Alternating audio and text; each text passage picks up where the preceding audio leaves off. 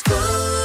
Il est 9h, bienvenue sur Radio Scoop. Voici le journal maintenant avec Greg Delsol. Bonjour Greg. Bonjour Guillaume, bonjour à tous. À la une ce vendredi, je suis inquiet et pessimiste. Les mots d'Emmanuel Macron au 16e jour de la guerre en Ukraine.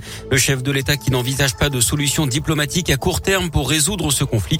Hier, il s'est à nouveau entretenu avec le président russe Vladimir Poutine pour réclamer un cessez-le-feu immédiat. En vain, le Conseil de sécurité de l'ONU, lui, se réunit en urgence cet après-midi à la demande de Moscou, alors que la Russie et les États-Unis s'accusent mutuellement de fabriquer ou d'utiliser des armes chimiques et biologiques en Ukraine.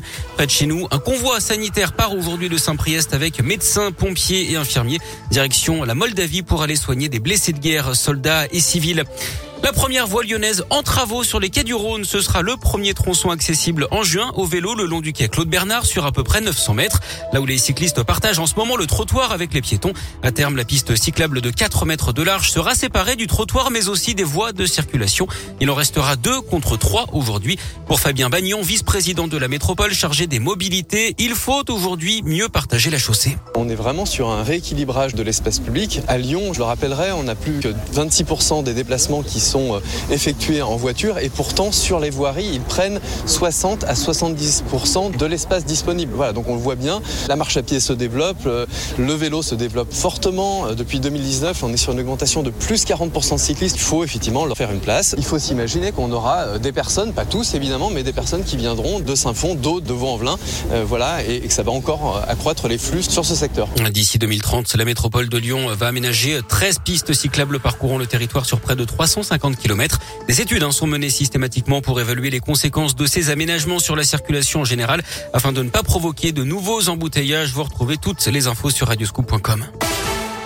Dans l'actu cet incendie sur le campus de la Doua, Villeurbanne, hier après-midi, panache de fumée impressionnant visible à des kilomètres à la ronde. C'était en fait un feu de toiture rapidement éteint par les pompiers. Ce serait lié à des travaux de désamiantage d'après le progrès. 50 mètres carrés sont partis en fumée. Les trois ouvriers qui travaillaient sur le toit ont pu se mettre à l'abri. Ceux qui étaient à l'intérieur du bâtiment ont été évacués.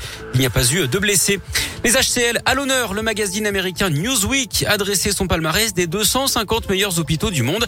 On retrouve l'hôpital Lyon-Sud à Pierre-Bénite à la 107e place l'hôpital neurologique Louis Pradel en 139e position. Édouard Herriot figure également dans ce classement entre la 150 et la 250e place.